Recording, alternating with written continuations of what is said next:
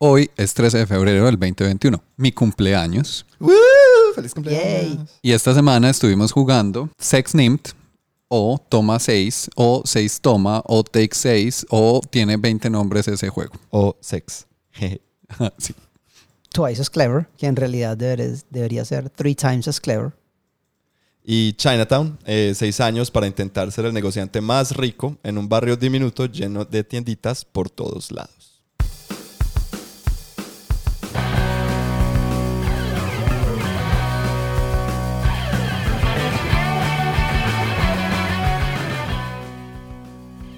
Qué rico estar por acá otra vez. Y en tu cumpleaños. Es mi cumpleaños. Esto, qué compromiso. Ajá. O sea, Santi, di la verdad, tú estás feliz porque estás celebrando tu cumpleaños grabando podcast. Tiene que ser un buen episodio. ¿a ¿cuántas tortas llevamos? Una tenemos otra Yo solo voy a decir que este episodio va a salir muy bueno porque estoy high on sugar. Pues, o sea, mis niveles de azúcar están bien altos. Traímos torta, brownie y cheesecake, que no es lo mismo. O sea, es como las tres familias Son de la cosas- torta. Exacto. La trifecta. Pero bueno, estamos entonces otra vez por acá grabando los juegos que hemos estado jugando, algunos. Eh, como siempre, unos muy actuales, otros muy desactualizados. Como así, todos estos juegos son súper nuevos. Si el pues. 99 fue hace 5 años. ¿Verdad? Exacto. Eso fue hace 10 años máximo. Sí, los 90 son donde los dejamos. Ajá. Sí, sí. Ustedes sabían que. ¿Ustedes se acuerdan en el 95 una canción que salió de Smashing Pumpkins que se llamó o se llama 1979? Claro. Es como Pues yo o sea, la he escuchado, pero no me acuerdo. cuando yo oía en el 90 y pico, pues ya casi en los 2000 la canción 1979 para mí era como este man es demasiado viejo y es una canción sobre no sé cuántas.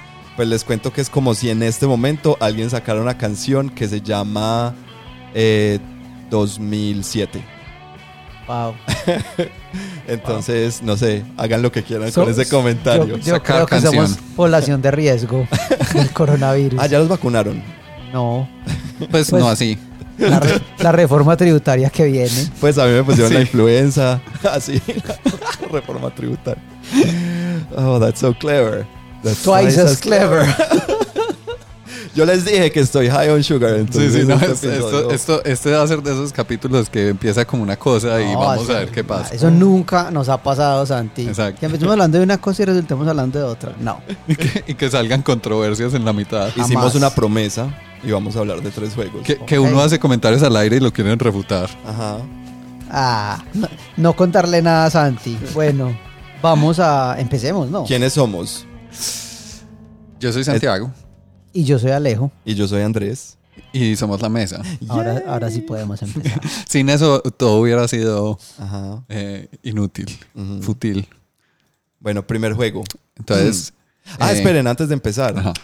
Hoy hay un twist que vamos a empezar en estos nuevos, en estos episodios de Jugando en la Mesa. Sí. Y es que hay un hilo conductor que conecta Los tres juegos. los tres juegos que vamos Sí. a hablar es, en cada episodio.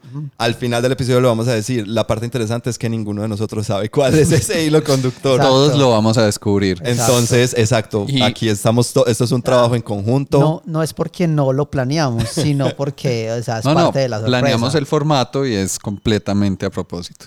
Y, y me parecería súper interesante si alguien que nos esté escuchando de pronto, coin- o sea, está pendiente y coincide en el mismo hilo que alguno llegue y nos cuenta en los comentarios o por un mensaje o alguna cosa.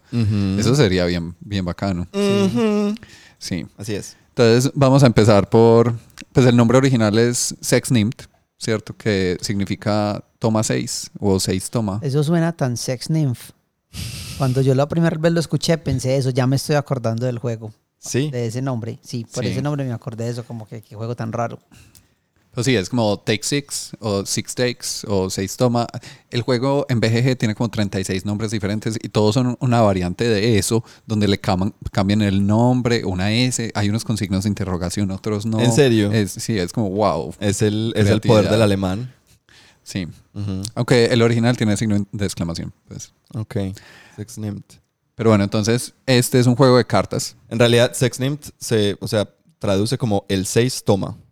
Ah, O el- bueno. Sí. El sexto toma, el 6 toma. Ujú. Entonces, es un juego de cartas, es del 94. Así como hablábamos como de lo moderno que era. Ajá. Ujú. Ajá. Yo en esa época Como jugaba. así del 94, o sea, hace 8 años. Sí, o los, los 90 fueron hace 10 años. Sí, en el 2000. no, no, no, no, no, no, no. Ajá. Eso. Es de 2 a 10 jugadores. A 10. Ujú. Ok. Ugh. es, un, es un conteo especial. Sea, no hay muchos juegos que estén No, como en esos pensando. números. Pues como un roll and ride seguro o algo así, o un Ah, pues hombre trampa. lobo. Esos son como cuántos lápices tienes. Ujú. Eh, dura 45 minutos aproximadamente. Y el diseñador es eh, Wolfgang Kramer. Wolfgang Kramer. O Wolfgang Kramer. No sé cómo le queremos decir. ¿Qué tanto queremos destruir su nombre? Wolfgang Kramer. Sí. Y así se dice en alemán también. Ah, qué aburrido. Entonces, ¿Por qué cambian las reglas de No pronunciación? destruiste nada. sí. sí, lo destruí al principio. Solo hay que decirlo con rabia y ya estás dicho en, está dicho en alemán. no, yo estoy muy Sí. en contra de eso. El alemán no es un Dinos algo bonito en alemán, Andy. Algo bonito en alemán, Schmetterling. Mariposa. Sí. ¿Cómo se dice? Paracaidista. Yo sabía decir No eso. sé. Para Chutling. No, es como... no, me olvidó. Increíble. Ajá. A las cosas que llegamos. bueno, eh, este es el diseñador de clásicos, súper clásicos, como El Grande Ajá. ¿Ah, sí? y Princess of Florence. Wow. Vea. Eh, sí. Hoy es un. Bueno. Ah, bueno, no, no voy a decir nada. Ya vi el hilo conductor. Ok, sí. Eh, bueno, este juego, eh, seis toma, Ajá. Ha tenido varias como menciones de honor, premios, recomendaciones. Dos que puse aquí pues como para contar es, fue recomendado por Spiel des Jahres del 94. Ujú. En el 94 fue cuando ganó Catán, Creo que sí. el mejor juego. O, o, o 95, no me acuerdo. Voy a, ya voy a buscar. Listo. Y ganó Mensa Select en el 96. Wow. También tiene por ahí como otras nominaciones y recom- recomendados a varias cositas, pero bueno, esos son los que saqué. Y si les interesa saber en español, lo publica, no sé si alguna otra editorial lo publique, pero la que encontré fue Fractal Juegos, Ok. desde el 2019. Ujú. Pero el juego no es dependiente del idioma para nada. Sí, ese se lo puede comprar uno en ruso, Entonces, pues, y no pasaría nada. Qué nota tener la edición rusa, Mm. Se Los- llamar en- como- Con los números en cirílico. que son iguales. Ajá. Uy, una edición como japonesa. Con los números en japonés. Eso wow. es- ahí sí cambiaría, Mm. como en kanji. Además que eh, le tocarías, pues sería como otra capa más para el juego, pero bueno, Sí. I digress. Listo. Entonces les voy a contar un poquito cómo funciona el juego. Alejo no lo ha jugado recientemente, entonces para refrescarte la memoria. Eh, Andy más o menos. Eh, perdón, Catán, Spiel des Jahres, 95. Adiviné. Eh, entonces, el juego son cartas numeradas del 1 al 104. ¿Cierto? Entonces hay 104 cartas. Las cartas, además del número, tienen unos simbolitos que son unos, unas cabezas como de toro. ¿Cierto? Eh, creo que uno de los eslogans del juego es como que no seas tan headstrong, como tan terco. ¿cierto? Ok. O tan testarudo. Eh, lo que uno quiere es no ganar cartas, ¿cierto? Porque el, el juego se acaba cuando alguien acumule en las rondas 60 de esos toritos. Ya. La mayoría de cartas solo tienen uno, ahí creo que la que más tiene tiene 7 o algo así. Ok. Entonces, O sea, cada carta tiene un número y una Mm, cantidad de, de ca- de cabecitas de toro. Sí. sí, y uno, pues obviamente las quedan muchos, uno las quiere menos. Ok. Eh, y hay una regla, pues, de cuáles. O sea, como que los múltiplos de 25 tienen no sé cuántos y no sé qué. Eso no importa tanto. Eh, uno juega con un subconjunto de la baraja total, ¿cierto? Si son 104 cartas, solo vamos a usar 10 por jugador más 4. Al azar o... Eh, hay varias formas de jugar. La forma estándar es al azar. ¿cierto? Pero la forma táctica del juego es con las cartas del 1 a ese número. Entonces, si fuéramos 4, del 1 al 44. Ok. Eh, pero puede ser al azar. Ok. Si uno juega así, pues la cosa es que uno puede contar cartas más fácil y saber cuáles ya salieron, cuáles no han salido, toda la cosa. Mientras que en el otro, pues es un poquito más, más aleatorio, pero eso también puede ser bacano, pues Ujú. uno puede deducir un poco menos qué va a pasar. Entonces en el juego se, se barajan las cartas que vamos a usar, se sacan cuatro cartas y cada una va a ser una fila. Listo. Y a cada jugador se le dan 10 cartas. Entonces, ¿qué pasa? En una ronda todos elegimos una carta que vamos a jugar a la vez, las revelamos a la vez y se organizan en esas filas. Entonces, esta parte va a ser complicada en un podcast. Porque este es de esos juegos que si es un poquito enredado la primera vez como viéndolo. Sí, es complejo. Entonces, la regla es que vamos a resolver los números que revelamos del menor al mayor. Si el menor es menor que cualquiera de las filas, entonces va a formar una fila nueva y esa persona se lleva una de las filas que ya estaba formada. Espérate, entonces todos escogemos una carta y la revelamos al- Sí, a la vez. de tu mano de 10 cartas elegimos una, la revelamos Sí, y hay cuatro filas sí. que en este momento solo tienen una carta. Si, si la, que saca, la menor de las cartas es menor que cualquiera, eh, te vas a llevar una de esas y tu carta va a empezar una fila nueva. Y ya en general las cartas se ponen, es que es como, como si fueran intervalos de números entre... Esto está demasiado difícil, Dios mío. Eh, entre el número de esa fila con el siguiente en orden ascendiente. No entiendo. Digamos que los números de las filas son 90, 65, O sea, el primer número de cada fila. sí, 90, 65, 50 y 10. Sí. Entonces, en la de 10 van a ir los números entre el 10 y el 50. Ajá. En la de 50, entre el 50 y el 65. En la de 65, entre el 65 y 90. Y en la de 90, de ahí para arriba. Ya entiendo. ¿Cierto? Y se ponen ahí. Pero el único número que importa en las filas es el, el último que esté. Los otros ya no importan. Entonces, ese te dice como cuáles son las que se acomodan ahí. Entonces, las revelamos, se van a poner en, en orden, pues, en las filas. Y lo que pasa es que si uno en cualquier momento pone la sexta carta de una fila, se lleva toda esa fila. Y de ahí. El nombre 6 Sexnimt. toma. Wow. Sí, el sexto toma. Oh, ya, Pura ingeniería alemana. Sí. Si no entendieron nada, no se preocupen. Hice lo posible. El caso es, pues, a mí me parece que es sencillo. Es como unas. eh, Son. ¿Cuántas? Cuatro filas. eh, donde hay una. Hay, hay una primera. Hay, hay una primera carta con un número. Y cada uno escoge. Pues. En, en la, en, en cada ronda tira una carta. Y tu carta va a ir en. Tiene que ser. Eh, pues va en la fila correspondiente. Sabiendo que. eh, va en orden ascendente, pues. ¿Cierto? Sí. Eh, es muy bacano. O sea, es de esos juegos que uno se lo cuentan y uno es como, ay, Pero espérate, No, no, pero yo, yo- sí lo recuerdo y me acuerdo de eso, que eran, pues, es como un juego muy inteligente a la hora de poner las cartas y todo eso, Sí. porque uno está pensando en intervalos, también está pensando en que muchas veces no se puede completar un intervalo antes de llegar a la otra, a la otra fila de cartas.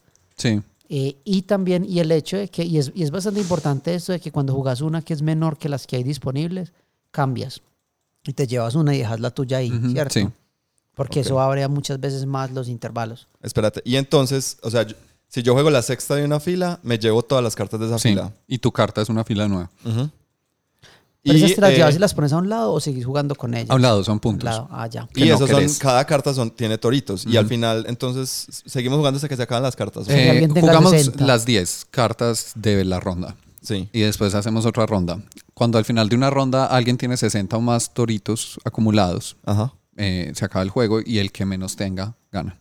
Mm. Juega rondas, rondas hasta que alguien. Ah, Sí. ok, ok. Entonces, pues realmente eso. una ronda es relativamente corta, son 10, 15 minuticos, pero son varias, entonces el juego sí dura 45 minutos más o menos. Ujú, Y eso es, o sea, no es más. ujú. Eh, lo que dice Alejo suena como muy, muy sencillo, pues muy sencillo y a la vez como pues un número, un juego a punta de números, qué pereza, pero uno lleva tres rondas y es como, ah, ah, porque ya se dio cuenta que eh, ese turno se va a llevar una fila si no pasan cosas raras. Ujú. O uno empieza a apostar un poco también y dice como, bueno, en esta van tres cartas, somos cuatro jugadores, solo me la llevo si dos de esos jugadores entran primero que yo a esa fila, ¿será que van a entrar? ¿Será que no?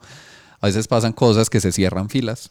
Sí, para mí, esas, es- este juego tiene esas mecánicas que es, es muy extraño. O sea, mm, me gustaría mucho hablar con el, con el diseñador de este juego o con diseñadores eh, que, haya- que hagan este tipo de juego en que uno lee las reglas y no se siente, o sea, no... O a uno le explican Sí. el juego y eso no suena interesante, ¿cierto? Y cuando uno lo juega ya sí es súper interesante. Entonces, ¿en qué momento se sienta alguien y piensa en esas reglas y dice, ay, sí, aquí hay un juego. Pues porque, digamos, pues eh, yo no tengo mucha experiencia en diseño, pero digamos, si yo estuviera intentando planear un juego, como que pienso en las reglas y yo digo, no, o sea, Se esto no va a funcionar. Es- pues ni siquiera lo, lo voy a probar porque esto no, no tiene ningún, pues no, no, no le veo cabezas y pies o, o pies a, a este juego.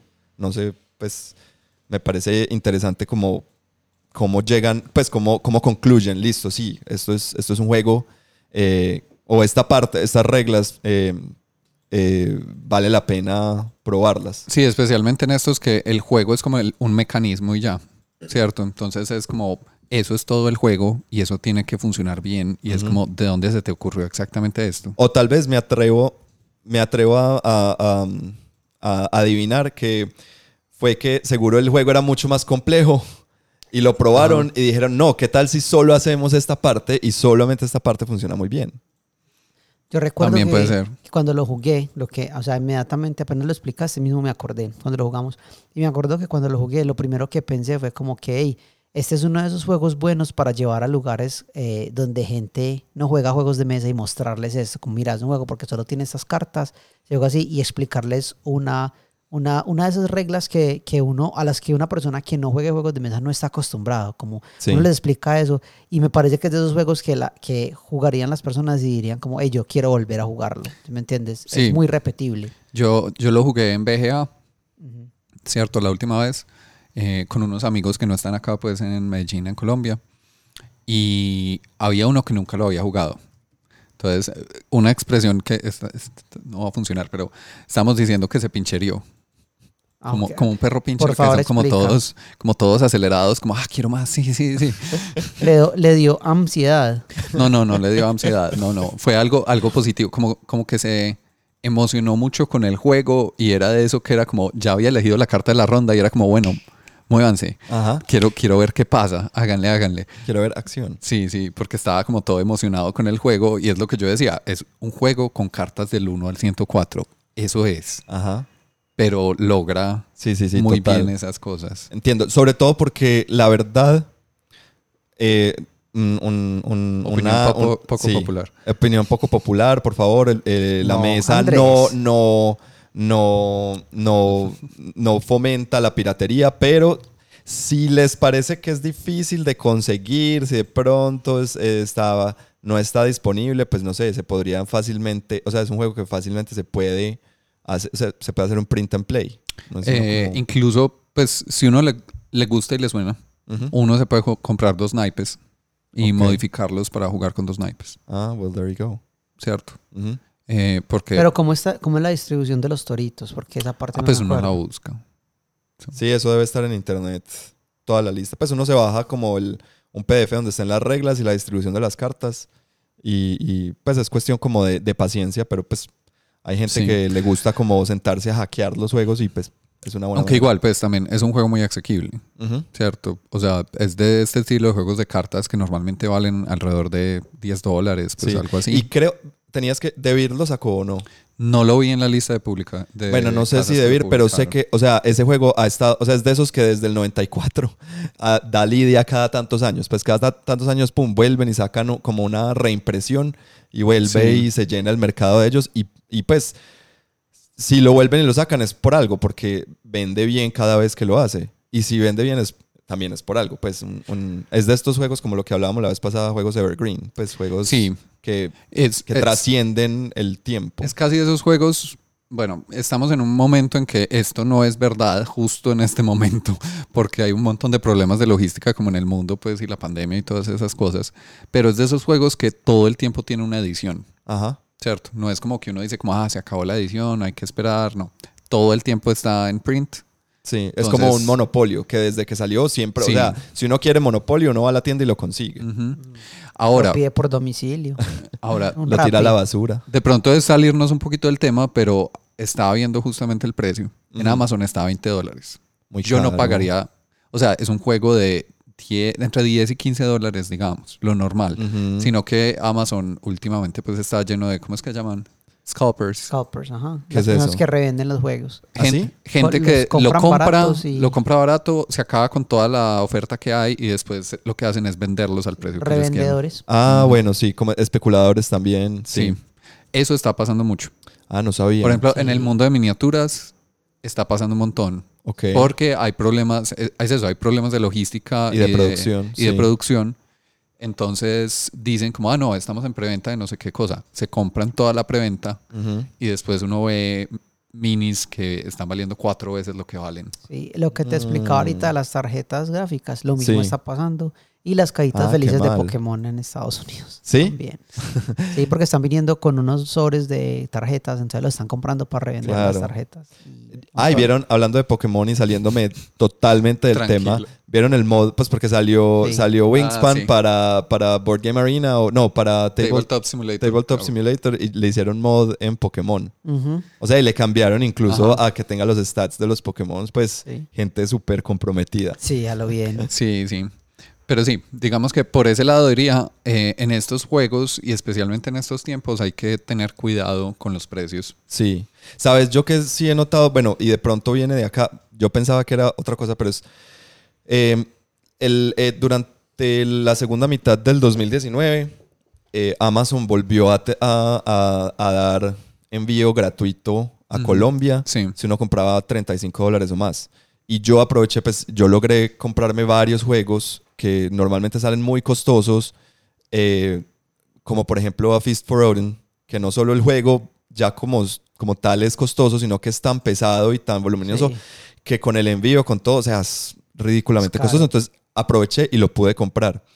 Pero eh, el, el- y después seguí, seguí intentando y empecé a ver y listo, sigue habiendo juegos y sigue estando el, el envío gratis, pero ya los juegos en Amazon me cuestan 20 dólares más de lo que cuestan en una tienda común y corriente. Uy, no. Entonces hay algo, sí. Es que los juegos sé. en Amazon a mí siempre me ha parecido que es difícil encontrar buenas, buenas promociones. O sea, hay veces que tienen cosas buenas, pero por lo regular el valor en que los venden en Amazon es un poquito más alto que ese, Sí. normalmente. Pero, por ejemplo, es lo que te digo, por allá como en julio, agosto, que yo me compré Feast for Odin, estaban a su- o sea, valía el, el mismo precio que en una tienda normal y me salía con envío gratuito. Entonces yo aproveché, me compré como cuatro juegos, súper bien. Eh, y después quise volver a hacerlo y ya, yo, a ver, yo pensé que era que, que los vendedores de Amazon se habían dado cuenta y dijeron, ah, no, vamos a, va- pues, si está envío gratis, pues cobramos más plata. Pero yo creo que es más bien como por este lado de la producción o de... Puede de ser, los puede ser combinación porque también eh, Amazon maneja precios di- dinámicos pues hasta cierto punto. Entonces, si ellos ven que algo se está disparando y que es por el precio de ellos, empiezan a, a mover el precio a ver hasta qué punto te pueden cobrar. Maldito Jeff Bezos. Y lo hacen de un día para otro. Súper feo. Los odio. Pero bueno, SexNIMT, súper bueno. ¿Ha sido, a- a- ¿Habrá sido reimplementado de alguna otra manera? Porque el tema de los toros, no sé ustedes qué pensarán, pero no lo veo como muy necesario. No, eso podrían ser lechugas. Hidropónicas o no hidropónicas. hidropónicas. Ajá. Eh, no, pues Mapaches. realmente lo que sale en reimplementaciones son variantes del juego. Seven. Ah, bueno. Hay, hay Debe una- haber, como existe do- pues el, el juego 1 y también existe el juego 2, me imagino que está 7 NIMT o 5 NIMT. eh, está Slide 5, Ah. ¿cierto? Está Sex Named Brettspiel. oh, Ajá, el juego de mesa. Sí. El juego de Está- tablero, perdón. Está Eleven Named. ¿Vio? Oh, O sea, cuando pensabas que, que 6 era emocionante, llega el 11 y... ¡tin! Está eh, X Named. Pues 10 Named, me 10 imagino. NIMT. Sí. Oh, Y pero hay que este- jugar en, en romano antiguo. Sí, y este, este sí sandalias. es- Ah, bueno, está Take Five también. Ok. Y el que creo que sí es lo que pensamos cuando pensamos en reimplementación. The Walking Dead Card Game. Es. A eso me refería. Se habían de- se habían demorado. Sí. Ok, entonces le pusieron el tema de Walking Dead. Wow. Sí, aquí, aquí lo estoy viendo y literalmente es lo que es lo Y que, es lo es están imaginando. O sea, en vez de toros es zombies y el que tenga más zombies muere y pierde. no sé, la, no, la verdad estoy muy confundido. Pues Rick diciéndole a Carl que se entre para la casa. Yo no me he visto Walking Dead. No, sé, no, como- no puedo coger esas. Quieren the house, Carl. Siempre. Sé que eso es un meme, pero Sí. pues.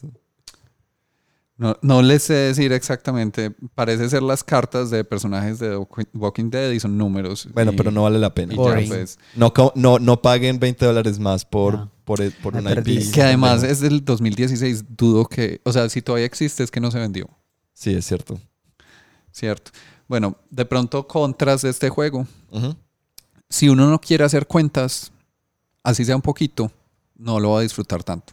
Sí, porque es un juego de, de Es- estar pendiente qué cartas ya salieron. Sí, un poquito como cuáles ya salieron y cuál es tu jugada menos riesgosa. Es como, las probabilidades. sí. como, como no, no es como que te vas a sentar a hacer matemáticas, pero así como jugarlo al azar, eh, no te va a ir bien, pues definitivamente. Ah, pero ahí se escoge la otra versión que uno saca las 44 cartas al azar. y Pero sea como pin. sea, vos Sea como siempre sea. podés.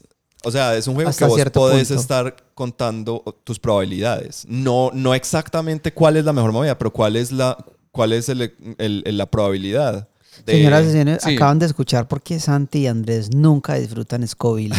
Gracias. A mí Scoville sí me gusta mucho. Pero ustedes dicen que es que hay que pensar Yo, mucho. eso lo digo yo. Eso lo dice Santi. No, yo estoy sembrando chilis, pues que puede haber más divertido que esto. Pero, pero, coger, coger cabezas de toros. digamos en este caso, pues, yo- yo digo, no es vamos a calcular la probabilidad, porque pues eso es como gas.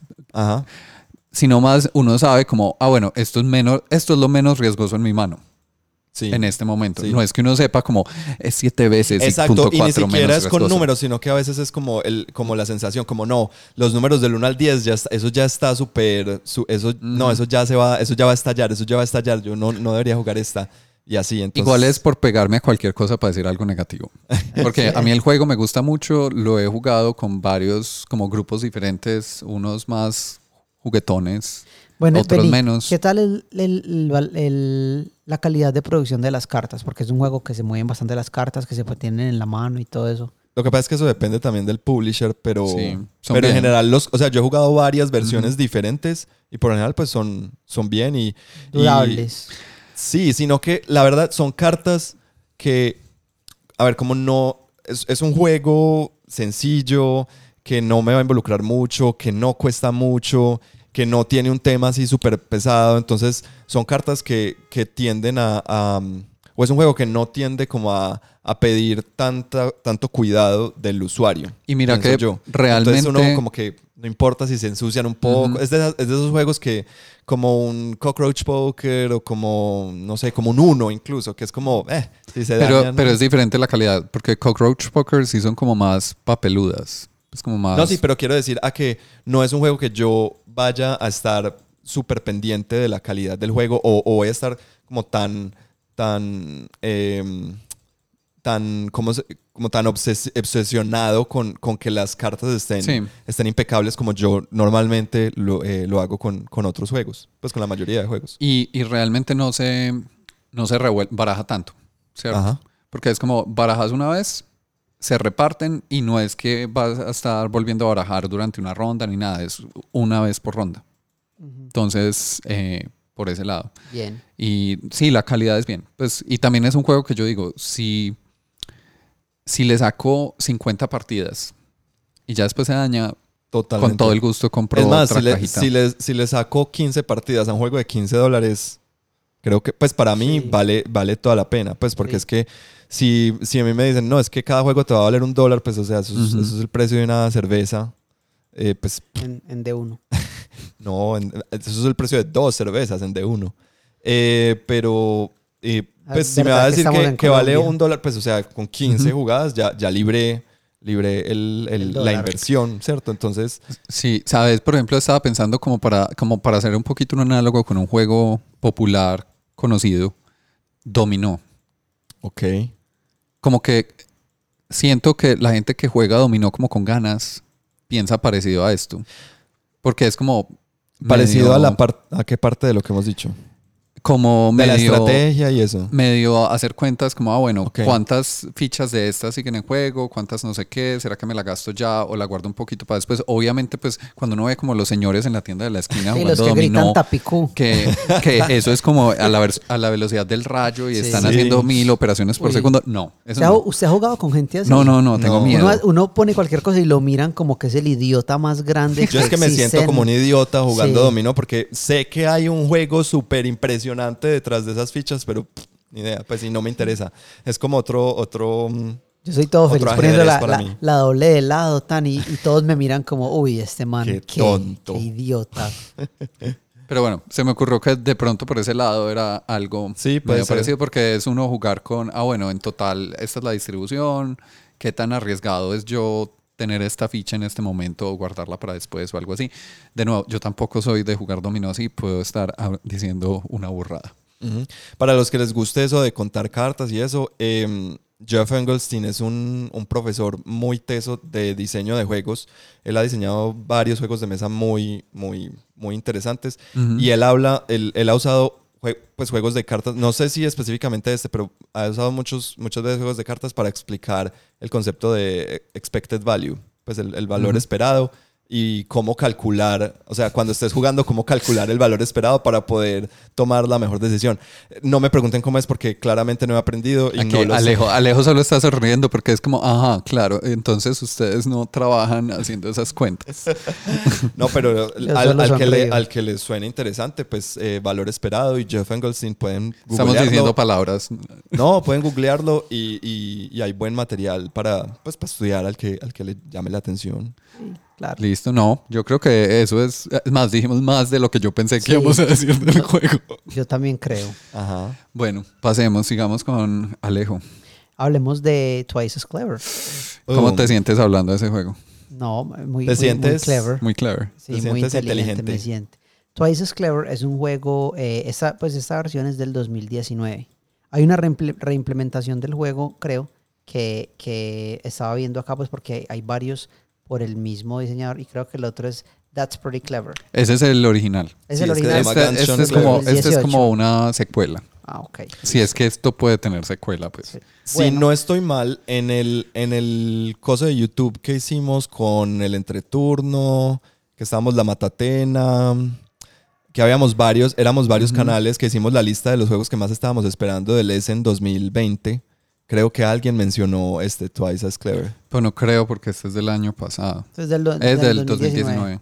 Ah, ok. Entonces, no, bueno. Bueno, pues de pronto algo idea. más de, Sí, del diseñador. Ujú. Bueno, Twice as Clever es un juego, el diseñador es, también se llama Wolfgang, Wolfgang eh, Warsch, o, o Warsch, no sé cómo se pronuncia. Warsh. Warsh.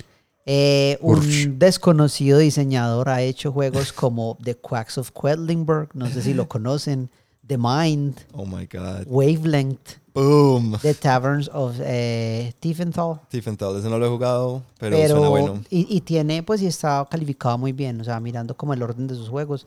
eh, Yo he jugado todos menos The Taverns of Tiefenthal. Y pues, o sea, de esos que uno dice, wow. O sea, cada juego es como, wow. Buenísimos. Eh, este juego, Twice as Clever, eh, acá la versión en español es eh, la saca de Vir. Entonces, pues. ¿Y para cómo se llama en español? No sabes. Eh, no sé. Doblemente. Doble, doble, El doble de astuto. doble de inteligente. A doble, a doble dar. A doble ritmo. Las Depende. inteligencias flipantes. Si lo de- sacan en español, puede llamarse Este juego es un peligro. Entonces, pues, cu- esperen cualquier cosa. No, pero esa sería la traducción de Palmera Records. Bueno, el todo es que, eh, bueno, él, él- él es el diseñador, ese es el juego del que estamos hablando. Es un juego eh, de uno a cuatro jugadores. Entonces es interesante que es un juego que se puede jugar solo, Sí. ¿cierto? E incluso creo que el premio que tiene, que es el de, creo que es el de Golden Geek Awards. em, Yeah. Sí, eh, 2019 Golden Geek Best Solo Board Game Nominee. Fue Mm. nominado al mejor juego solo. Eh, entonces, y, y pensándolo, pues ahorita que cuando lo estábamos jugando, mirando el- en retrospectiva el juego, eh, hasta, hasta puede ser interesante jugarlo solo. Yo lo jugué solo. como- ¿Y qué Ah, tal? qué. Dos veces. ¿Y qué tal? ¿Te sentiste muy solo? Me sentí muy poco clever. Ah, ahí está. Pues es que si no tenés con quién compararte, difícil. Él tiene, es como lo solo que tiene una tablita al final que depende de cuántos puntos hiciste, te dice, te da como una, una mini retroalimentación. ¿Y qué te dijo? No me acuerdo exactamente, pero Es no mejor fue- no, I- no, no sigas. Inténtalo de nuevo. Gracias Sí, sí. por participar. También te da como unas estrellitas, como de una a cinco estrellas. Y fueron pocas estrellas. A Es más, no sé si fueron estrellas. La retroalimentación de Santi decía, lo importante es que hay salud. Sí. Es que, uy, esta esto no es lo tuyo, ¿cierto? Eh, bueno, No entras, no entras en prioridad para vacunar. Es porque no soy presidente. Es verdad. Ey, el- ey, ojo que él se está sacrificando. Él se va a por sacrificar, todos sí. nosotros. Entonces, Sí, no gracias, Prezi, sí. Prezi. Bueno, ah, el juego dice que dura 30 minutos. Ahorita que lo jugamos Ay, es- nos- eh, eh, no, nada. Iba a decir, es como Jesús, ¿Ah? que se sacrificó por Sí, los pues se va a sacrificar por nosotros. Ay, ay, parce, Santi, increíble. demasiado. No. ¿Por qué dirías algo tan controversial? A lo bien. Creo que ya sabemos que esto es que pasa nos a veces. cancelen. 30 minutos dice que dura el juego. Ajá. A mí me parece que fue un poquito más. Sí. O, o si duró 30 minutos, se sintió como No, no, no. 3 horas. No, Eh, porque se fue oscureció. Ni una de las dos. Eh, fue, duró más o menos hora y veinte. Ah, Ok. O sea, el doble más 20. Yo lo sentí. Yo lo sentí como de 3 horas, pero no es malo. Pues no, no, no es como para decir que, eso es, que eso es algo Sí, malo, la no, verdad. No es necesariamente cansón, pero 30 minutos no dura. Y, y les explicaré por qué en un momento. Pero entonces, bueno, eh, mecánicas que se ven en el juego. Hay dados, entonces es un juego de lanzar dados, es un juego de que tiene cierto elemento de drafting, o sea, Sí. en el cual escoges un dado y al escoger uno sacrificas otros, ¿cierto? Ah, ya, y, y algo así más o menos. Y además de eso es un roll and write, porque pues estás tirando dados y estás anotando información en una hojita que cada jugador tiene, Sí. ¿cierto? Ahora, ¿cómo se Muy juega importante con un marcador. con un marcador? Increíble. Ujú. Sí. Yo tengo No, ahorita manos. voy a decir por qué. Andrés nos va a decir por qué es importante que es con un marcador, eh, es con un utensilio con el que se escriba. Porque es, o sea, cuando si lo hicieras con un lápiz podrías corregir fácilmente. Pero un pues al, al- al- si el juego provee un marcador es porque te está diciendo ya la decisión que tomaste, ya la tomaste. Pues, y eh, tu- tuvimos como do- a- dos o tres errores por ahí Sí. que tocó ponerles como un asterisco. Sí, Era como, o un "Esto corazón". no es. Sí, pero por lo menos, o sea, de, como de, de devolver una partida, pues como que puse sí. algo de más, pero, pero si, si yo ya tomé la decisión de escribir en este lado de la hoja y ya la quiero pasar, es como, ya tomaste la decisión, ya, Sí. ya quédate Sí, con sí, esa eso te da permanencia. Es cierto. y persistencia. Ahora, ¿cómo se juega más o menos el juego? En el juego hay seis dados. Cada uno de los dados es un color distinto y cada dado representa un lugar en la hoja diferente en el cual puedes hacer puntos de, de cinco maneras distintas. Ujú. ¿Por qué cinco maneras? Porque uno de los dados es un comodín. Hay un dado blanco, hay eh, un dado rosado, verde, amarillo, azul y hay un dado plateado. Gracias. Todos plateado. estábamos expectantes. Yo también. Sí, ya estaba los vi. esperando. Hay un dado plateado. Es que- Yo le dije gris, pero bueno, plateado. Las reglas dicen plateado. Sí, es plateado. El dado es plateado. No, la pintura dado- es el plateada. dado- el sí. dado brilla. Sí, es plateado. Es, es así. El todo es que, bueno, entonces tú tiras seis dados. Eh, en tu hoja, como decía anteriormente, hay cinco formas distintas como se usa cada uno de esos dados para hacer eh, puntos. Algunas son, por ejemplo, un dado, el número del dado representa un número en tu hoja que podrías eh, tachar, ¿cierto? Ajá. Y así vas completándolos todos. Hay otros que con los cuales se hacen unas sumas, ¿cierto? Unas sumas y se van ubicando en lugares respectivos. Por ejemplo, los dados verdes tienen unos multiplicadores y en el dado verde, por ejemplo, vas a llenar unos lugares en los cuales el primer número debe ser mayor que el segundo número porque eh, se restan y la diferencia entre los números va a ser tu puntaje. Entonces se van acumulando. Hay una zona muy sencilla que es la zona rosada en la cual simplemente el valor de tu dado se, es- se pone ahí y al final del juego se suman todas las veces que has eh, eh, ubicado un dado rosado en esa zona. Hay un dado gris, eh, perdón, plateado. ¿Sí ven? ¿Sí ven? Eh, el dado plateado es bastante interesante porque, ah, bueno, hay una, hay una mecánica que se me olvidó eh, mencionar y es que cuando tomas, tú tiras los dados y tomas uno. Al tomar ese dado, todos los dados que sean menores que el que tomaste se van a sacar a un lado y se van a poner en una literal bandeja de plata que trae el juego. No, no literal. Figurativamente. Así es figurativa porque, bueno, Porque literal porque está, dibujada y Está es de dibujada, plata. sí. Es plateada. Es más una- plateada que el dado plateado. Es más gris que el dado plateado en realidad. pero bueno, le hacen creo que- creo que-. Ontología. La cajita del juego tiene una bandejita de plata dibujada ahí en la cual ponen los dados que se eliminan de este modo. Entonces, Perdón, y para mí, Eso es muy eso bueno. es, esa es, esa es la característica que diferencia este de casi todos los roll and rides que yo he jugado. Y como vieron, ya el juego es claro. el uso del plateado de en múltiples plata. lugares en el juego. El uso de una bandeja. No, pero el hecho de que lo que vos decías, el drafting, yo Sí. tomo un dado y porque claro, es de esos juegos que casi en casi todas las, las- las regiones, mientras más alto el dado, mejor, pero mientras más alto el dado, más vas a sacrificar. Ajá, sí. Entonces es como... Porque, exacto, porque recuerda que los dados menores que ese Se van se, a la se van bandeja. a la bandeja de plata. Se embandejan. ¿Y Al- por qué, por qué se sirven en bandeja de plata? Porque eso los van a utilizar los otros jugadores. Ahora, Oh. ¿eso qué significa? Hay un, hay, un, hay un concepto acá, el concepto activo-pasivo, en el cual no todos están acostumbrados a escuchar eh, nuestros oyentes. Pero ¿qué pasa? Hay un jugador activo que es el único que está tirando dados. Los otros jugadores durante ese momento van a observar. Ese jugador va a tirar dados y él puede utilizar hasta tres dados durante su ronda, siguiendo las reglas que les expliqué, de sacar unos dados, decir cuál va a utilizar, etc. un jugador podría, digamos, en una tirada, la primera tirada, utilizó el juego el dado número 6. Todos los otros cinco dados eran menores, entonces todos se eliminan, se van- mandan a la bandeja de plata y él solo va a utilizar el 6. En esa ronda solo usa un dado. Pues es estrategia, no sé. Sí. Eh, Sería una muy mala jugada, pero quién pues... sabe, hay, hay gente para todo. Pues, Ajá. o sea, De pronto, pues en el caso que Alejo estaba dando, si yo cojo el 6 plateado Bueno, y no, eso pero ya estamos bota a todos los entrando otros, eh, Sí. eso puede ser bueno. entrando en- claro, pero para explicar eso tendría que explicar muy a fondo Sí, cada sí, una de las no- no es secciones. y vale Eh, la pena. otra cosa muy como buena es que el juego se trata un poquito de hacer combos. Sí. Ah. Porque cada sección, cuando tú llenas ciertos espacios o cierta combinación de espacios, te dan bonificaciones Pero que pueden espere, ser. espere, Santi, que esto está Ah, bueno. escrito. Ah, está Estábamos bien. en activo pasivo. Entonces, Está el jugador activo es quien está tomando dados, poniéndolos en su hoja y, y lo- el resto los pone en la bandeja de plata. ¿Por qué? Cuando el jugador activo termina su turno, es decir, que ya utilizó máximo tres dados, los demás jugadores van a mirar la bandeja de plata y pueden utilizar un dado que esté en la bandeja de plata. Es decir, ya como esté el dado ahí, no lo van a tirar otra vez, sino que como está ahí, lo pueden utilizar para escribirlo en su hoja, ¿cierto? Entonces, esa es como la cuestión. Ah, después de ahí, el otro jugador, el, el siguiente jugador se convierte en activo, él toma otra vez todos los dados, vuelve a tirar y así. Esa es A la mí me relación. parece que el nombre, la parte que le da el nombre a este juego es la bandeja de plata, porque, o sea, es como literalmente se los pongo en Ajá. bandeja de plata. O sea, es de los. Yo creo que nunca había jugado un juego de drafting en que me interesara tanto eh, qué sí. es lo que le voy a pasar a, Sí. a mis oponentes. Sí, hay que tenerlo en cuenta. O sea, ya es un nivel del juego mucho más allá, pero es, es muy importante tener eso en cuenta. ¿Qué le estoy dejando yo a los demás? esa ustedes dicen de que me fue tan mal porque nunca pensé en eso en toda la partida. plata? No, nosotros no estamos y que diciendo Alejo nos eso, ganó pero fuertemente porque él sí tuvo en cuenta. yo lo tuve muy en cuenta.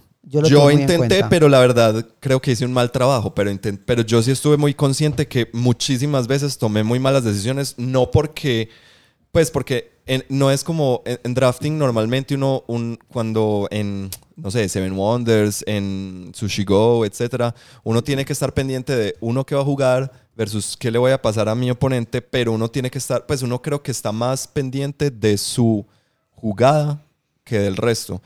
A mí me parece que en este juego hay que estar muy pendiente del juego de los demás, porque uno, o sea, un, un dado mal puesto en la bandeja de plata le puede, o sea, puede triggerear un combo que estaba Sí. diciendo ahorita, que estaba diciendo Santi o Alejo, no sé, no me acuerdo. Yo. Eh, pues que eso desencadena que, o sea, le dejó el, el uno amarillo y ese uno amarillo pudo completar una fila que le, le desbloqueó esto que, y eso le desbloqueó otra cosa y se vuelve un efecto dominó que uno dice, ay, se lo- o sea, ahí sí se lo dejé en bandeja de plata. Y a ese punto voy, el desbloqueo de bonus. ¿Qué pasa? Las diferentes secciones en las cuales uno escribe cosas tienen reglas por las cuales, eh, a través de las cuales puedes desbloquear dados y acciones. Acciones como, por ejemplo, poder volver a lanzar los dados, acciones como desbloquear dados que ya habías puesto en la bandeja de plata. Y hay otra acción que te permite utilizar un dado que otro jugador utilizó o, o- o- puso ahí en su, en su turno. No necesariamente en la bandeja de plata, pero que lo tiene en su área de juego y yo lo, utilizando esta acción lo puedo, eh, lo puedo usar. Estas acciones se desbloquean por medio de, como decía Andrés, filas que se completan, lugares en los que, los que uno alcanza y te permite desbloquear esas acciones. O también puedes desbloquear dados, eh, dados comodín, es decir, un dado verde en el número que yo quiera. Entonces eso me ayuda a acomodar mucho el juego. Eh, muchas veces pasa que al desbloquear un dado, un dado verde puedo hacer que un rosado también lo pueda poner y ese rosado me desbloquea un amarillo, el amarillo me completa una línea y con esa línea desbloqueo otro. Entonces son combos Sí. bastante largos en algunas situaciones. No Esa sé si parte- esa parte me recordó mucho a eh, este juego de Vital la Cerda eh, CO2. Sí. Que en CO2, bueno, uno está poniendo fábricas de como de energías renovables en, en todas partes del mundo y uno tiene que ir em, como volviéndose o investigando y volviéndose muy teso en las diferentes tecnologías. Solar, biomasa, em, no me acuerdo qué más hay, eh, eh, forestal, bueno, hay como seis. Y son unos, son unos tracks que uno va adelantando, pues uno va adelantando su, su meeple, eh, que te va diciendo qué tan teso te vas volviendo en esas tecnologías. Pero llega uno, entonces uno puede hacer, o sea, llega un punto que si subes lo suficiente en forestal, entonces eso te da un punto en biomasa y ese punto en biomasa te deja coger un cubo de no sé qué. Sí. Y, o sea, me dio como ese mismo vibe. Pasa, pasa mucho eso. Eh, eh, y, y algo me pareció interesante del tipo de acciones que puedes hacer fuera de los dados que activas las acciones, que hay dos acciones que se hacen mientras eres el jugador activo y hay una acción que se puede hacer, que se puede utilizar cuando eres tanto activo como jugador pasivo y eso me gustó bastante, la acción de utilizar un dado. Totalmente. Creo uno. que este juego no, para mí no tuvo downtime. Pues Sí. em, yo todo el tiempo estaba pendiente de qué era lo que iba. Pues cuando yo no estaba, eh, cuando yo no era el jugador activo, cuando yo era un jugador pasivo, yo siempre estaba pendiente de qué eran los dados que estaba cogiendo para, para intentar ver también de la tirada que hizo qué es lo que más me va a servir a mí. Pues no sé, me, me, me impresionó esa parte del juego. Otra Yo- cosa, da- dale Santi. Yo realmente cuando no era mi turno, solo esperaba que fuera el momento de cuál dado puedo usar como jugador pasivo. Ajá. Y el resto del tiempo era como, pues, no, no tengo que verlos, porque es algo que nos pasó que yo, digamos, sería una crítica pequeña que le hago, pero es la naturaleza del juego. Ajá. Es muy propenso a análisis parálisis. Uy, Sí, bastante. demasiado. Cierto. Ese sí. es como mi, mi, mi con principal. Sí. Entonces, claro, si- mientras el otro jugador está pensando, está intentando hacer la mejor jugada posible con lo que le salió en los dados, todo eso, eso se demora un, un ratico. Creo que por eso es que nos demoramos mucho más de lo que el juego dice que dura. Ajá. Otra mecánica, bueno, otro aspecto interesante que había ahí metido es que hay unas casillas que desbloqueas que tienen un icono de un zorro, una cabecita de un zorro. Eh, la cabecita del zorro significa que al final del juego, cada cabecita de zorro que hayas desbloqueado es un multiplicador que cuenta con eh, tu área de juego menos desarrollada, o sea, en la que menos puntos tenga. Y eso lo que hace es que te obliga de una manera u otra a balancear un poco en cuáles áreas no estás metiendo tantos dados. Sí, porque va a duplicar, va a duplicar una o va a triplicar alguna de las Claro. casillas. Y uno se puede poner mucho a pensar como, ah, bueno, yo me enfoco en esto porque da más puntos que las otras. Sí, pero si las otras no las avanzaste, estás perdiendo dados de desbloquear, acciones de desbloquear, un montón de cosas. Entonces eso me, me pareció muy bueno Ujú. eh, en general. O sea, es como, ahora, ¿qué pienso? ¿Qué no me gustó? Lo que dijo Santi. Pero, eh, o sea, estoy totalmente de acuerdo. El juego se presta mucho para analizar muy bien y, y tratar de optimizar la tirada. O sea, de esos dados, ¿cuál es el mejor? Si pongo este, ¿qué combo hago? Si pongo aquel, ¿qué combo hago? ¿Cómo se multiplican? Y no solo eso, sino cómo construye para mi próxima acción. Porque es que yo estoy jugando en este momento, pero también estoy planeando en el hecho de que si estoy jugando con cuatro personas, hay tres turnos en los cuales yo voy a estar pendiente de la bandeja de plata. Puedo usar esta acción tantas veces y solamente puedo, por ejemplo, rerolear cuando me vuelva a tocar a mí. Entonces son Ajá. un montón de cosas que hay que tener en cuenta y eso hace que uno piense bastante en su acción. Entonces sí lo pone un poco lento, e- Sí. e- ese aspecto. Y en ese mismo orden de ideas, para mí también eso lleva a otra, otra de pronto aspecto negativo, pues para mí, y es que por lo general los roll and rights tienen una cosa chévere y es que pueden jugar cualquier cantidad de gente, pues, Ah, sí. ¿cierto? Como que es de uno a infinitos con tal de, pues Haya lo único que necesitas es tener más papelitos y ya, porque por lo general es una, una tirada y todo el mundo juega con esa tirada. Es que normalmente casi que son juegos de un solo jugador Sí. que ponen a varias gente a jugarlo a la vez. Exacto. Eh, que eso es bueno y eso es malo, pues también, ¿cierto? Pero para mí, en es, o sea, el hecho de que tenga que estar tan pendiente y que haya jugadores activos y jugadores pasivos hace que, la verdad, con, o sea, eh, creo que es mejor incluso con tres jugadores. Pues creo que no, es, no, escala, no escala muy bien el juego. Pues creo que, o tal vez incluso para dos jugadores pueda ser mejor.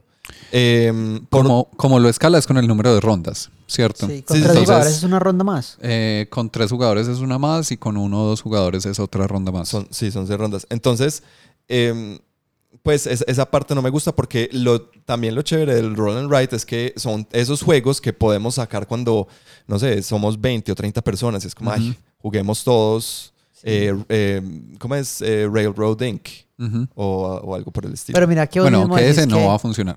Vos mismo Le- decís que pésimo es, ejemplo. que es bueno y malo, sino que es que uno se No, acostumbra. no, no, como- total, total. Sí, Exacto. sí, sí. sí. No, sí, exacto, es más por la costumbre porque vengo, o sea, venimos de unos años en que salen roll and rides uno tras otro, tras otro, muy, muy por el estilo de que escalan a cualquier cantidad de jugadores como, perdón, Welcome to. Sí, Eh, es- ¿Cierto? Sí. Eh, y que son muy buenos y, y es muy chévere porque es como, es de esos juegos que puedo llevar a cualquier parte porque lo podemos jugar con cualquier conteo de jugadores y luego sale este y me subvierte todo eso, entonces es malo en el sentido de que, ay, me gustaría tanto como poder integrar a más gente, pero la verdad no, no se deja, ni siquiera se puede hackear pues para eso. Pero en ese sentido, de pronto es un juego más juego. Pues, o sea, tiene como más carnecita que los que muchos roll and rides normalmente. A mí me parece Sí. que sí, tiene un, o sea, tiene, tiene como un, un nivel de, de mm, ¿cómo, cómo lo diría? Un nivel de, táctica y de complejidad un poco más avanzado. Eso me parece Sí. bueno. A mí me gustó mucho, me gustó el tamaño, pues es un Ah, no, es una cajita chiquita. Es un ¿Cuánto vale? No tengo, yo no sé. Pero, A ti solo pide, él no mira esas cosas. no, pues, no sé. Está... Ya les voy a decir, sigan hablando. Eh, Em, eh, eso, pi- o sea, positivo eso. Me gusta que es un juego pequeño, me gusta que eh, no es difícil de explicar. Me pareció bueno eso. o sea, ¿y ¿Te pareció difícil de explicar? Sí, Sí. Sí, me parece que, aunque es, rela- o sea, uno diría es sencillo, a mí me parece que es un juego, o sea, para nuevos jugadores, creo que, creo que tiene una barrera de aprendizaje muy, muy alta. Yo no diría muy, muy alta. Pues porque muy, muy alta es Arkwright o cualquier Lacerda o una cosa de esas. Oh. Pero eh, sí, no es, no es como que uno diga como, como, No el, como, el, como el- el de ahorita, pues toma Sí, 6. sí, no, sí, no, no. que, es- no, no. que Exacto. incluso siendo también como, como con números y eso, sí es más suave. pues, Perdón, vale. Vale 15 dólares. Supremamente barato. Muy Sí. bien. Sí. Y uno, y uno, bueno, otra vez, si uno quiere, uno puede hacer una versión casera. Necesita seis Sí. dados de colores y una imagen de la hojita, listo. Fin. Es verdad, sí, tienes razón. Y es de esos juegos que, o sea, lo puedes tener para siempre porque le puedes, si hay que reemplazarle un, algo, se le reemplaza el dado, ¿sí Y me entiendes? sí. No, pues, pueden pues. sacar copias, eso, eso me gusta ¿Qué mucho. le pasó a ese dado? No, pero es que son dados de madera, no son dados de plástico. Entonces, la verdad, sí es más fácil de que algo le suceda. Esos dados de madera, pues no. Y, y, por ejemplo, eh, bueno, ya eh, si vamos a hablar de producción, el dado de madera, aunque es chévere, para mí no. O sea, yo prefiero los dados de, de pasta, de, de- ¿Cómo se llama eso? De plástico, de resina, no sé cómo se llamarán. resina. Porque se siente mejor. Pues para mí, los dados de madera en la mano es como, como si estuviera tirando aire. No sé. A mí me gusta mucho porque no pesan tanto. Por En ejemplo, cambio, a mí me gusta a el mí me peso gusta de mucho los- que no de los- pesan tanto. A mí, es- sí. bueno. Una cosa que me, digamos que mencionamos ahorita, pero me pareció, me parece bacana, es el juego sí es la- se vuelve larguito por pensar tanto, pero no es como ese tipo de pensar de mi mente está 100% en Sí, este no. juego, no sé qué, no puedo hacer nada más a mi cabeza, sino que podemos estar conversando mientras tanto. Es lo que decíamos, es como un beer and pretzels game. Sí, Sí, podemos estar Se mecateando. puede socializar mientras se Sí, juega y eso es bueno. socializando. Entonces, como que también es un juego de esos que es como podemos estar en una actividad social Sí, total. y que el juego no se la robe. Sí. Es que creo que ahí es donde es muy inteligente este juego porque está en ese sweet spot que te pone a pensar, pero tampoco, tampoco te, te- no te da dolor de cabeza. no te pues. coge, no te gasta todos los recursos, pues, toda tu memoria RAM en él. Entonces, eso Yo me diría parece bien. que sí, en, en, en general yo lo recomiendo. Sí, me parece totalmente. muy bueno. Sí, muy muy, Sí, muy, muy, recomendado. Eh, creo, no, no lo he jugado, pero creo que entre dos debe, o sea, debe ser un muy buen juego para, porque entre dos ya sí puedes estar súper pendiente. O sea, porque entre cuatro, ahorita lo estamos jugando entre cuatro y como que de eso de estar pendiente de todos, bien difícil, Sí. pero yo creo que entre dos puedo estar más pendiente y ya estoy más, Es que, más es metido que en el Andy, juego. Andy ha estado jugando juegos de a dos y dándose cuenta que los juegos de a dos uno se mete mucho Sí. en cómo te bloqueo, cómo Sí, hago esto, completamente. toda Sí, esta claro. parte. Sí, sí, sí, sí. De eso se trata. Pues los juegos de dos, los buenos son ese, ese, ese tira y afloje. Entonces creo que este se presta muy bien para eso. Ya, eso es. O sea, ¿tiene alguna otra, algo más que decir acerca de este juego? No, cómprenlo. es como lo único que puedo decir. Sí, la si, le- si les sonó interesante, les suena como que es el- un tipo de juego que quieren, Recomendado. Tiene el sello Sí. de la mesa. Cuatro, cuatro patas. Sí, yo, ¿Cuántas le- yo patas? le doy cuatro patas y estables. Pues no de esas mesas que hay que ponerle una, un- una, Una servilleta una doblada. servilleta doblada, no. Yo creo que estable. Cuatro patas estables. Y el tercer juego, entonces, es Chinatown. Eh, sí, Chinatown merece un gran... uh. Em, es un cla- cla- clásico, también Sí. de hace como cinco años. Es de 1999. Y es uno como de nuestros juegos favoritos, ¿no? En la Sí. mesa. Sí, pues para mí, la verdad, Sí. eh, de mi biblioteca es fácilmente top 5. Sí, es muy Eh, bueno. Sí, Hubo un tiempo que estuvo fuera de impresión, ¿te acordás? Sí. Que estaba súper difícil de súper conseguir. costoso, sí. Eh, Chinatown es un juego de 1999 diseñado por Karsten Hartwig, eh, conocido eh, por otros famosos juegos como Augsburg 1520.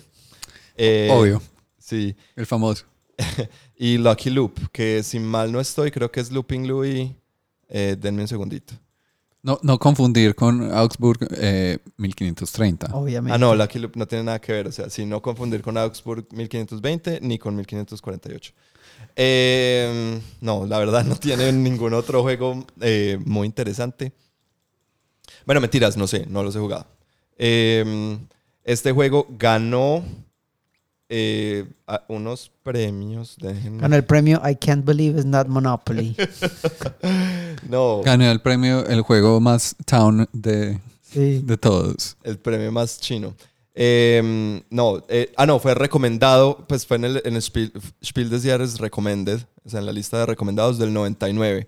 Y en el 2008 ganó, ganó un premio en, en Suecia y en el año 2000 ganó el International Games Award a General Strategy Game. Entonces, pues eh, no logró el Spiel des Jahres, pero me voy a adelantar a hablar sobre, sobre lo que pienso de este juego. Yo creo que Se lo debió- merecía. de- pues, bueno, mentiras, no he visto cuál era la lista de, lo, de los que estaban nominados en el 99, pero me atrevo a decir que, que debió haberse ganado ese hijo de premio porque es Sin demasiado saber. bueno. Sin Sí. saber. Y eso es todo, muchas gracias.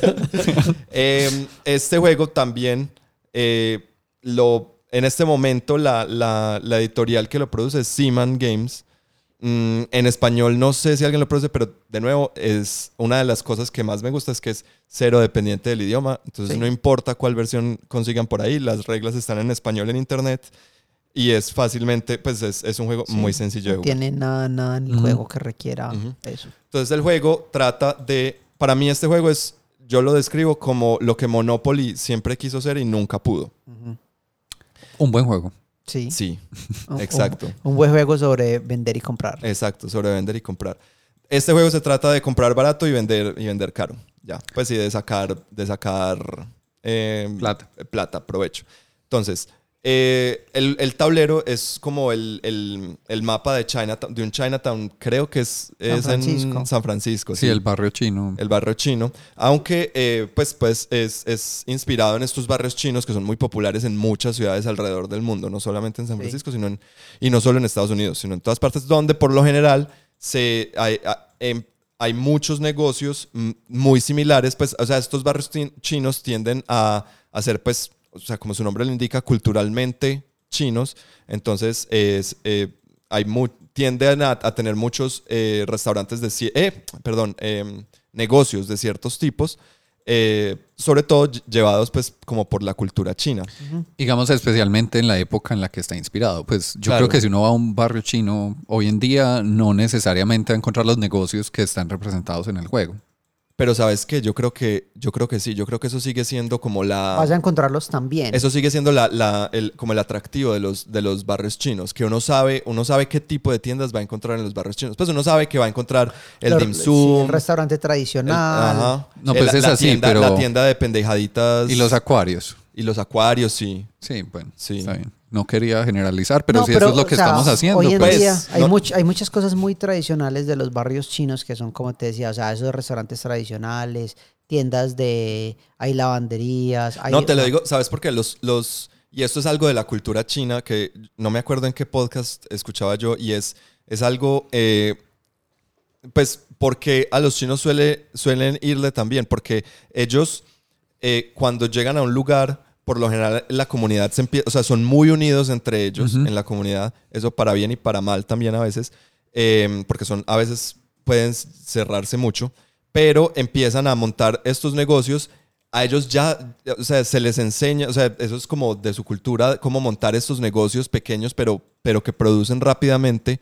Y eh, cuando ellos llegan a cierto nivel y ya su negocio está, está, está funcionando, ellos tienen esa mentalidad de, de mentorship, de, de, tomar Aprendices, de, apren- de- de tomar aprendices nuevos, nuevos in- por lo general inmigrantes o no necesariamente inmigrantes, sino como segunda o tercera generación de, inmigran- de inmigración eh, y, y apadrinarlos para que monten su propio negocio y, y- y se puedan, y puedan vivir de ese negocio. Entonces, por eso muchos, la- pues en, en las comunidades chinas tienden a, a- o sea, incluso entre ellos empiezan a formar em, cosas para, por ejemplo, para ocuparse de, de la pensión. Entonces tienen sus propios, como sus propios eh, planes de pensión basados en estos negocios. Y sistemas de préstamo para los que llegan Exacto, nuevos, para sí. o sea, prestarles para iniciar el negocio. Entre ellos mismos y ya tienen ellos sistemas de entran como a crédito, esa sí. cooperativa donde ya ellos le ayudan a los que siguen. Gracias, esa es la eso. palabra cooperativa. O sea, ellos son, Eso es o sea, muy son común. cooperativas muy fuertes. Eso es muy común en, en los Estados Unidos, pues al menos yo lo vi en los Estados Unidos en,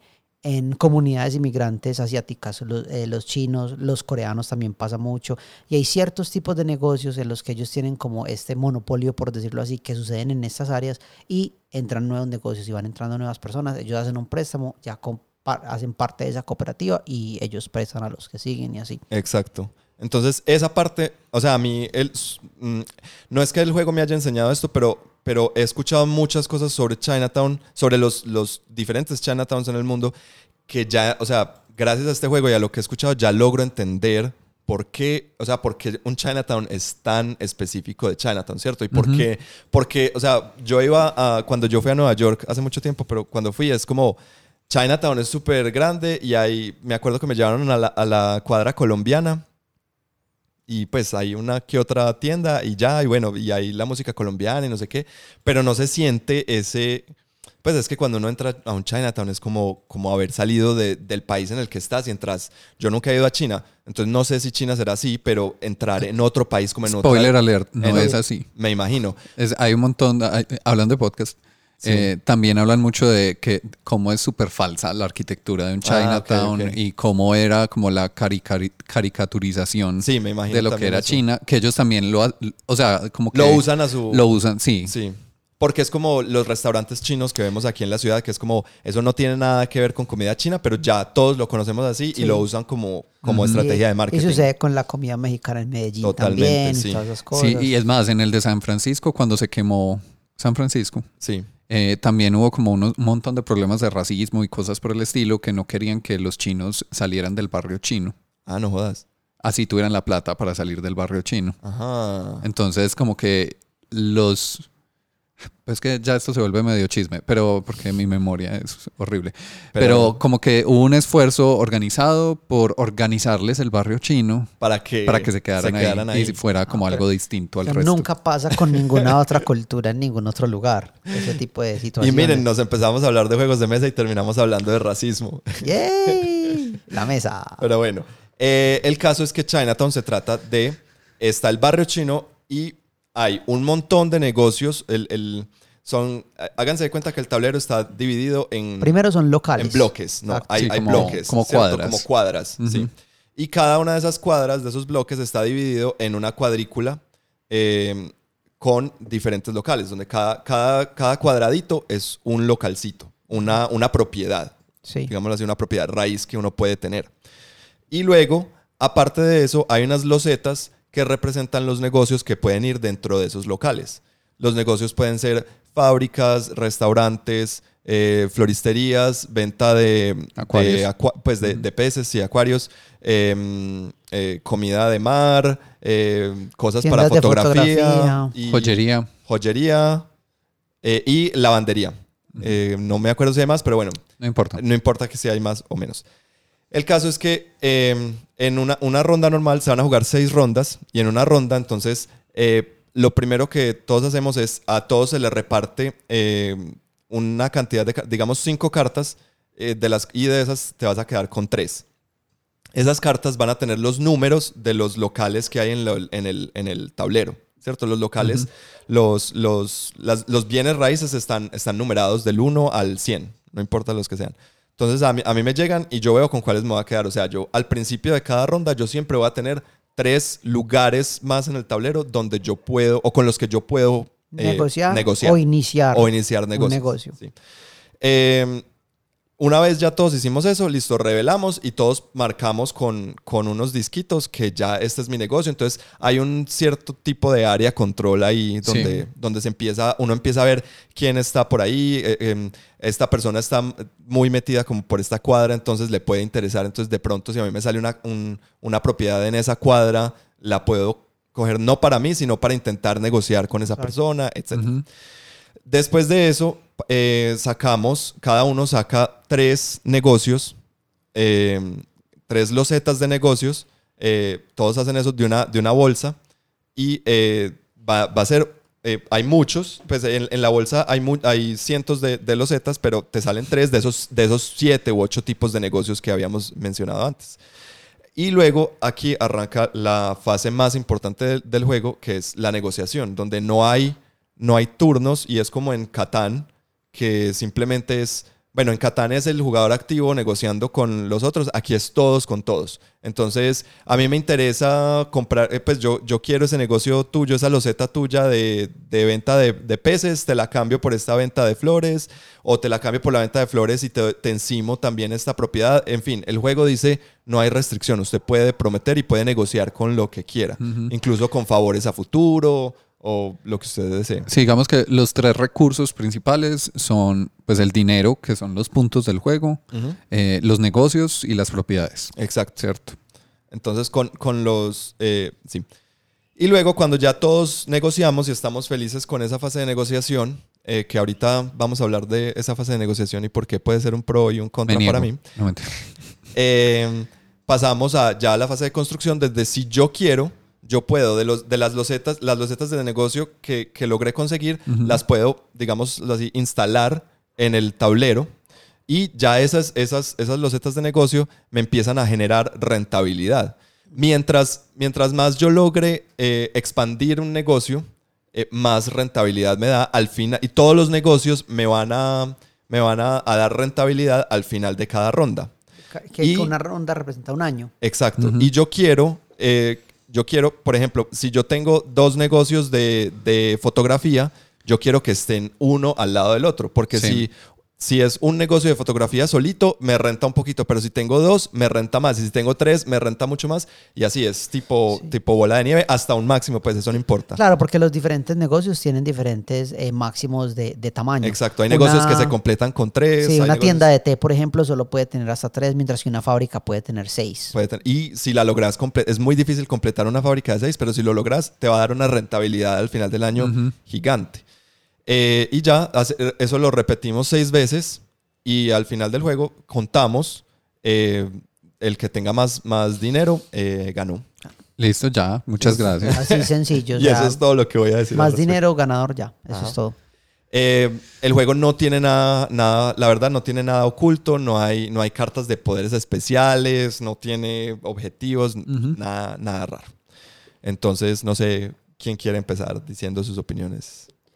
Eh, a mí me gusta mucho el, bueno, pues esto no, esto puede ser bueno o malo, pero me parece muy interesante el sistema de negociación, que sea abierto, que se pueda negociar de esa manera, porque lo hace como muy bueno a lo que debería ser monopolio, ¿sí me entiendes? O sea, esa parte de negociación es importante en el juego si yo quiero capturar lo que es el mercado, ¿sí me Ajá. entiendes? O sea, yo, si usted es buen negociante, usted puede salir con un mejor trato que el otro que de pronto en papel se vea mejor, pero no lo sabe negociar, no lo sabe vender. Entonces ese aspecto es importante ahí.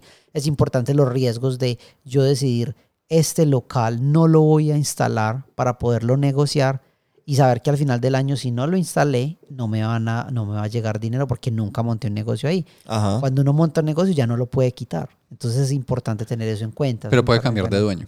Sí, puede Exacto. cambiar de dueño el negocio. No puede vender las losetas separadas, las losetas ya instaladas, el negocio completo. O sea, yo puedo venderte la floristería tal como te puedo vender el, Funcionando. Exacto, funcionando, así como te puedo vender el, el local donde vos puedes instalar lo que Y quieras. aquí es donde este juego me parece súper interesante porque creo que es de esos juegos que para los que estén en, en clases de, de administración, no sé, eh, creo que es un juego que le puede enseñar muy bien a la gente cómo es eso de tener negocio, pues porque, porque es bueno sentarse, o sea, este juego se vuelve interesante cuando te, te empiezas a sentar a ver cuál es el, entre comillas, el costo de oportunidad de, de- de- de instalar este versus este otro, o, de, o de no instalarlo, Riesgos. riesgo, beneficio. Sí, pues etcétera. hay, hay unos conceptos, yo no diría pues como que jueguelo en administración y vas a saber administrar, pero sí hay unos conceptos muy específicos que ayudan en el juego y creo que también es un juego que explota habilidades, como Sí. que si lo que decía Alejo, si uno es buen negociador, se nota, Sí. ¿cierto? Y si uno es mal negociador también. Y si uno no sabe hacer las cuentas de qué tan bueno es tu posición o qué tan mala, eh, eso te va a quitar como poder de negociación. Pero lo puedes entrenar. O sea, si sos un mal negociador, se Ah, no, pues. nota, pero, se, pero creo que de, de jugar varias veces este juego vas a, vas a volverte un mejor negociador, un mejor negociante, pues. Estamos pues con afirmaciones fuertes hoy. Sí, sí, me atrevo a decir eso. Em, a mí me gusta por ese lado, creo, pues puede que si le pienso y miro todos los juegos que conozco de negociación cambie, pero eh, en mi mente este es el mejor juego de negociación. No sé si sea una como un salto muy grande de lógica y no quiero hacer como una lista extensa de todos los juegos de negociación, pero por lo menos de los que me vienen a la cabeza en este momento, eh, por ejemplo un Bonanza, un Catán, cosas por el estilo que tienen un momento en que uno negocia e intercambia cosas, este es el mejor. O sea, la negociación funciona súper bien, como que uno sí siente que, que está usando la información y que está llegando a tratos con el otro y cosas por el estilo. Sí. Eh, y, y el elemento del tiempo también es importante, pues, o sea, de que una cosa es yo negociar esto como vos en la primera ronda, negociar en la segunda Total. o en la tercera. Exacto, los- las, las cosas se van desvalorizando. O sea, al, prim- al principio hay unas cosas que valen más y van perdiendo el valor y hay unas cosas que valen menos y van subiendo de valor. Esa parte me parece súper interesante. Lo que, no me- que yo decía ahorita que les iba a comentar era que la parte que no me gusta de la negociación de este juego es que, eh, bueno, que dice cómo es que se puede salir de las manos muy fácil. En que nos podemos quedar demasiado tiempo negociando. Y es como, porque a veces se vuelve, este juego es para eh, un segundo, de 3 a 5 jugadores. Es muy bueno entre 5, pues no, creo que no, no, No pierde. no pierde, exacto. Escala supremamente bien. Y el, pero el, el problema es que sí, es muy fácil que empecemos, que nos quedemos como, no, yo necesito, vendeme esa, esa propiedad para yo cambiarla con este negocio, para después cambiárselo a este otro jugador con este Ujú. otro negocio. Y, nos, y, y- y se empiezan a volver unas negociaciones ya hiper complicadas y de pronto empieza a, a- a tomar demasiado tiempo esa fase de negociación. Pero ¿te ha pasado eso? Sí, ¿Sí te pasó? Sí, A por mí no lo me ha general- pasado. a mí sí, por lo general, las, veces, las últimas veces, porque es un juego que yo saco mucho, porque con, sobre todo con gente nueva, es como, este juego es súper fácil de jugar, la gente lo entiende muy fácil porque es comprar y vender. Eh, entonces, eh, e- es un juego muy, muy sencillo, además que es pequeño, es fácil de transportar. Eh, por lo general, en las primeras rondas es como, hey, pongámosle un, un límite de tiempo a la negociación, porque tampoco, pues, eh, porque entonces es como, ya todos terminamos y no falta el que diga, no, no, no, yo quiero, o sea, vendeme Sí. esta propiedad. No, pero es que ya terminaron. No, vendeme esta propiedad, ¿cierto? Entonces como, eh, yo le... Yo eso sería como una crítica, como, hey, pon- la- y creo que puede haber una regla, no sé, pónganle un límite de tiempo Sí. a la fase de, de negociación, negociación. pónganle, no sé, tres, cinco minutos y ya, porque si no, creo que se puede salir fácil de, de las A manos. mí, a mí no me ha pasado, pero si me pasara, de pronto esa sería el- la solución que yo le daría, poner un límite de tiempo. Además que el tiempo se vuelve súper... Al principio no tanto, pero ya en, los, en las últimas dos rondas del juego, Ujú. y esta es otra gran crítica que le tengo al juego, es un juego que, ¿cómo es que se llama? De información perfecta. O sea, no, Sí. hay, no hay... Bueno, lo único escondido es cuánta plata tiene cada jugador, Ujú. ¿cierto? Ese- el- Eso es, eso, es, eso es secreto. Pero yo puedo saber, si yo te doy este negocio, cuánta plata te va a dar durante estos dos rondas. Sí, yo hago la cuenta. Yo, te- yo puedo saber exactamente cuánto vas a ganar, cuánta rentabilidad vas a ganar por este negocio, ¿cierto? Sin Ujú. ningún problema. Y viceversa, vos podés saber eso de mí. Eso hace que en las últimas fases de negociación, eh, sobre todo en la, en la ronda 5 y en la ronda 6, Se vuelve muy matemática. se vuelve de, de contar y de yo decir, te lo vendo a 20, eh, te lo vendo a 40. No, pero es que mira que, pues te lo estoy dando a 40 porque mira que te- eso te va a dar rentabilidad de, de 60, entonces te va a dar, eh, vas a terminar con un- una 20 ganancia neto. neta de Ujú. 20. Entonces como ah, esa parte, esa parte... mm, Debería haber una expansión en la cual puedan haber duelos entre jugadores a mano armada. Igual así. creo que depende del tipo de jugadores, porque yo las veces que lo he jugado, cuando nadie negocia de esa forma, o sea, no saca el concepto como de costo de oportunidad y todas esas cosas, entonces la negociación es muy diferente. Y se pasa más bueno. Pero a, a lo que, a lo que voy es que yo creo que si uno le pone el límite de tiempo, eso hace que uno no, o sea, hay- hay- está la presión del tiempo y no, no querer estar contando exactamente eh, cuánto, cu- pues cuánto está ganando. O tengo que irme más bien como por aproximados. Igual eso siempre es un hecho pues cuando uno pone de tiempos. O sea, siempre que hay límite, eso cambia cómo uno se acerca a la experiencia de juego. En mi caso, un- una crítica que le haría, pero es una crítica en general a los juegos de negociación, Sí. es que va a haber jugadores que no van a disfrutar a veces, porque van a sentir que por un negocio que no les aceptaron, perdieron el juego. Sí. Y van a culpar como de esa mala experiencia, sea el jugador que no quiso negociar con ellos, sea Sí. el juego en general como está hecho. Hay unos que son más propensos que otros. Por ejemplo, creo que Bonanza, por ejemplo, es uno que no le pasa tanto eso, porque hay como tanta negociación y real- realmente como que la- el riesgo, no, eh, stakes. Mm, Lo que está en juego es Sí. relativamente bajo en cada una de ellas, entonces no es tan grave que te digan que no a una. Y en Catán, como está la información oculta, entonces uno, uno, uno no hace la cuenta por el otro y dice como, pero ¿cómo no me vas a aceptar el negocio si tiene todo el sentido para vos? sí. En este, a veces, o sea, se nota mucho cuando hay decisiones de pronto que un jugador considera ilógicas o hay unos temas más emocionales que otra persona no está de acuerdo, así, y puede ser como algo negativo para ciertas personas. Yo me acuerdo que una de las primeras veces que la jugamos nosotros, eh, cuando yo estaba haciendo los negocios, yo, yo contaba, yo, bueno, este negocio si se lo doy por, eh, quedan cuatro rondas y eh, eso quiere decir que mínimo esa persona está ganando 40 mil dólares extra, eh, o sea que yo le, voy a, le tengo que cobrar mínimo tanto. Y Santi, tú me dijiste, hey, ¿qué estás haciendo? ¿Estás contando? Eso, está, eso no va, no, pues es- eso es trampa. Y yo dije, no, pues para mí eso no es Sí, trampa sí. porque no está en, o sea, no Oye, pero esto contra- fue hace cuántos años. eso fue hace muchos años. Sí, hace, pero, 54 años. pero a lo que voy es que cada uno, o sea, el- los estilos de negociación son muy diferentes. Entonces, cuando, la, cuando la información es tan perfecta y tan abierta para todos, creo que eh, se vuelve un poquito, sí, pierde un poquito de sentido, como muchas veces. Pues como que si hubiera un poquito más de información oculta, le daría un tris más de saborcito al juego. Sí. Un tris, pues, pero, pero la verdad el juego es supremamente bueno. sí, así como otra está. vez, como siempre, nos estamos pegando pues No, de sí, alguna cosa para, para decir. Sí, Es yo creo, bueno. yo creo que el juego no, pues, no necesita ningún cambio. Yo lo recomiendo 100%. Estuvo agotado mucho tiempo. Yo lo quise, o sea, porque yo lo jugué, la primera vez que lo jugué fue con tu copia, Alejo. Y yo era de esas copias. Me acuerdo que lo tuve mucho tiempo. Vos me lo prestaste Sí. y era de esas como, ay, ahora se le olvide que yo lo tengo porque yo quiero. Uy, no, no lo ¿en puedo creer. Andrés? No lo puedo Se creer. cancela el podcast, sí. se cancela Increíble. la mesa. Andrés, una sola pata a tu actitud. Ay, María, increíble. Una sola pata y de esas que hay que ponerle. Ah, no, está acostada, no tiene mesa ni siquiera. Solo la María, pata. No, no, no. Eh, pero sí, yo lo quería yo decía, ay carajo, este juego es tan bueno porque no se puede conseguir.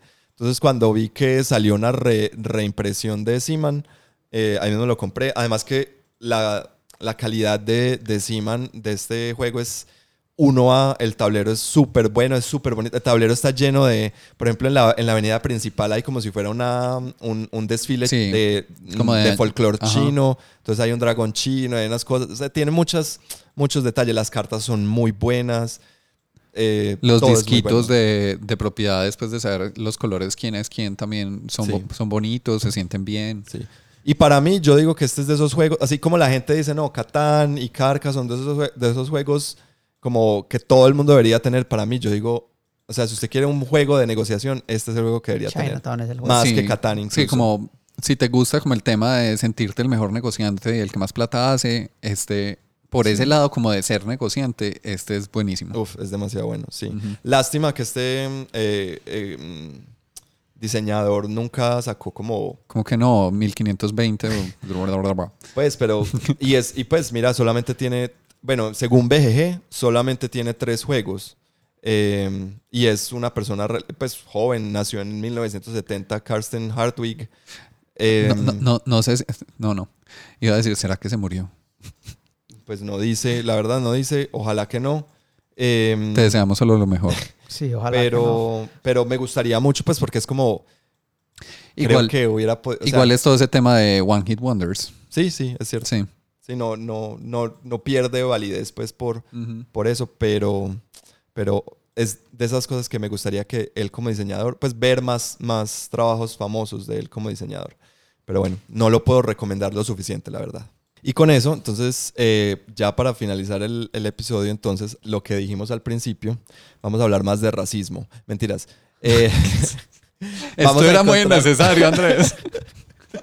los asusté, ¿cierto? Los asusté. Ah. Sí, sí.